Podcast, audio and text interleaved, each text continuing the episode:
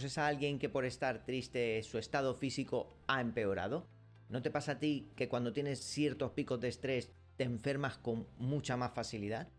Esta conexión mente-cuerpo existe y se llama psicosomatización. Si quieres saber más sobre esto, quédate con nosotros hasta el final de este vídeo. Comenzamos.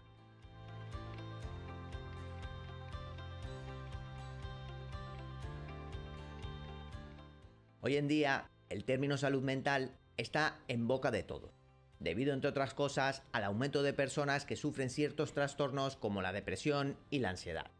Por otro lado, conocemos lo que es la salud física, esa que empeora cuando tenemos un virus, cuando sufrimos una lesión o cuando contraemos algún tipo de enfermedad. Pero cuando hablamos de salud mental, ¿nos estamos refiriendo a algo que está completamente desligado de la salud física?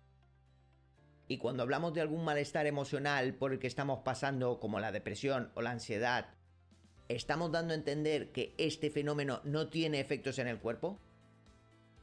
La realidad es que varias décadas de investigaciones en los ámbitos de la psicología, neurociencia y la filosofía han demostrado que esta separación mente-cuerpo que todos creemos que existe es fundamentalmente algo irreal un recurso teórico inventado que los seres humanos utilizamos para que nos resulte mucho más fácil comprender la complejidad de nuestra existencia y nuestra manera de estar en el mundo. Vale, pero entonces, si lo que acabamos de decir es correcto y la idea de que lo mental y lo físico forman parte de la misma realidad, ¿significaría que los problemas mentales son, en el fondo, algo que pertenece a la misma categoría que las enfermedades que nos dañan los órganos y los tejidos celulares? ¿Es esto cierto? La respuesta es sí. Y hay algo que lo evidencia, las psicosomatizaciones. En muchos sentidos hay ciertas complicaciones psicológicas que si no son bien tratadas tienen efectos que nos perjudican físicamente. Vale, pero ¿qué son las somatizaciones? ¿Qué es esta palabra tan rara?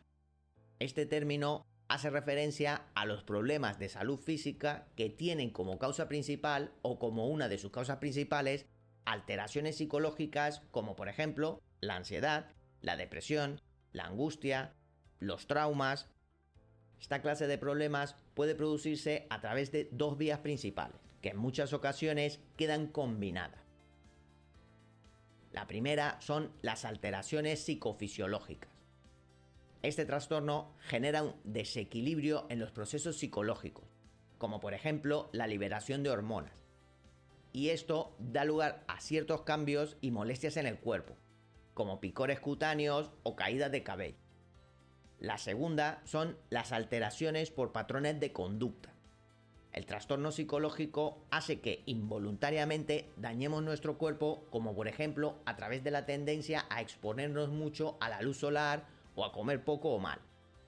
En definitiva, las psicosomatizaciones nos demuestran que por mucho que pretendamos aislar o esconder nuestros problemas emocionales y psicológicos, estos son capaces de salir de nuestro cuerpo y mostrarse a la vista de todos por medio de nuestra salud física, empeorándola significativamente y dando síntomas que en ocasiones son bastante desagradables y molestos. Por ello, no debemos actuar como si nada ocurriese al notar que algo no va bien con nuestras emociones y nuestra forma de ver las cosas. Lo mejor en estos casos, por supuesto, es acudir a un profesional de la salud, como un psicólogo. Ellos tienen herramientas muy buenas para ayudarte con este tipo de trastornos. Pero más allá de acudir a un psicólogo, existen algunos consejos que pueden ayudarte mucho a evitar estos problemas.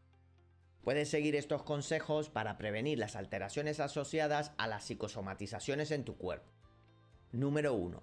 Expresa lo que sientes.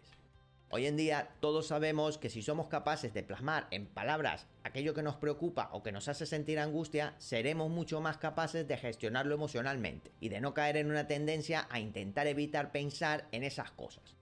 Por eso lo que te recomiendo es que vayas rellenando un diario personal y que no te cortes a la hora de expresar tus sentimientos hablándolos con tus seres queridos. Número 2. Lleva una vida sana. Del mismo modo que el estado de tu mente afecta a tu cuerpo, si cuidas tu cuerpo estarás previniendo la aparición de trastornos psicológicos. Por ejemplo, se sabe que hay ciertas alteraciones que afectan al sistema digestivo y que desencadenan procesos inflamatorios que predisponen a desarrollar depresión. Del mismo modo, la falta de sueño nos hace más vulnerables a los trastornos de ansiedad. En ese sentido, es muy importante que hagas ejercicio regularmente, que duermas lo suficiente y que lleves una dieta muy equilibrada. Ah, eso sí, y que no faltes a los chequeos médicos periódicos, claro. Número 3. Nunca subestimes la importancia de la salud mental. La idea principal que debes recordar es que tenemos que hacernos responsables de nuestras propias emociones y saber expresarlas para no enfermar. Si damos por sentado que nuestra salud mental es una alfombra bajo la cual podemos acumular todo lo barrido en nuestras vidas, terminaremos sufriendo una crisis que nos afectará no solo psicológicamente, sino que también física. El hecho de que las secuelas inmediatas de los problemas mentales no se muestran de una manera tan evidente en nuestra apariencia lleva a caer a muchas personas en el error de infravalorar la importancia de un buen equilibrio emocional y de unos buenos niveles de autorregulación de la propia conducta. Es decir, que como la ansiedad o los síntomas depresivos no nos hacen sangrar ni nos producen mm, malformaciones, se genera la ficción de que son problemas superficiales, algo muy perjudicial para nuestra salud. Número 4. Cuando notes algo que no va bien, acude inmediatamente a tu psicoterapia.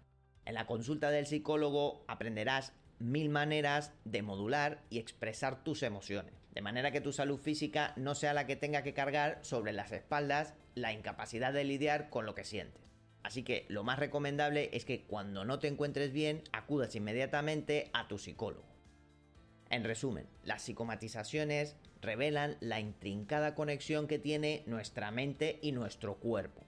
A lo largo de este vídeo hemos podido explorar cómo las emociones y pensamientos no expresados pueden manifestarse físicamente, recordándonos que lo que la mente calla, el cuerpo lo expresa. La idea de este vídeo era invitaros a reflexionar sobre la importancia de cuidar tanto nuestra salud física como mental, reconociendo la influencia mutua que ejercen una sobre otra. Al comprender nuestras emociones y enfrentar nuestros sentimientos más profundos, podemos promover un equilibrio muy armonioso entre la mente y el cuerpo, contribuyendo así a nuestro bienestar integral. En última instancia, este viaje de autoconocimiento nos empoderará para vivir una vida mucho más plena y saludable, reconociendo la íntima conexión entre nuestra salud mental y nuestra salud física. Si te ha gustado este vídeo, déjanos un like y compártelo con tus amigos para que podamos seguir haciendo más. Para más vídeos como este, presiona el botón de suscripción y haz clic en la campanita de notificación. Esto ha sido todo, hasta la próxima.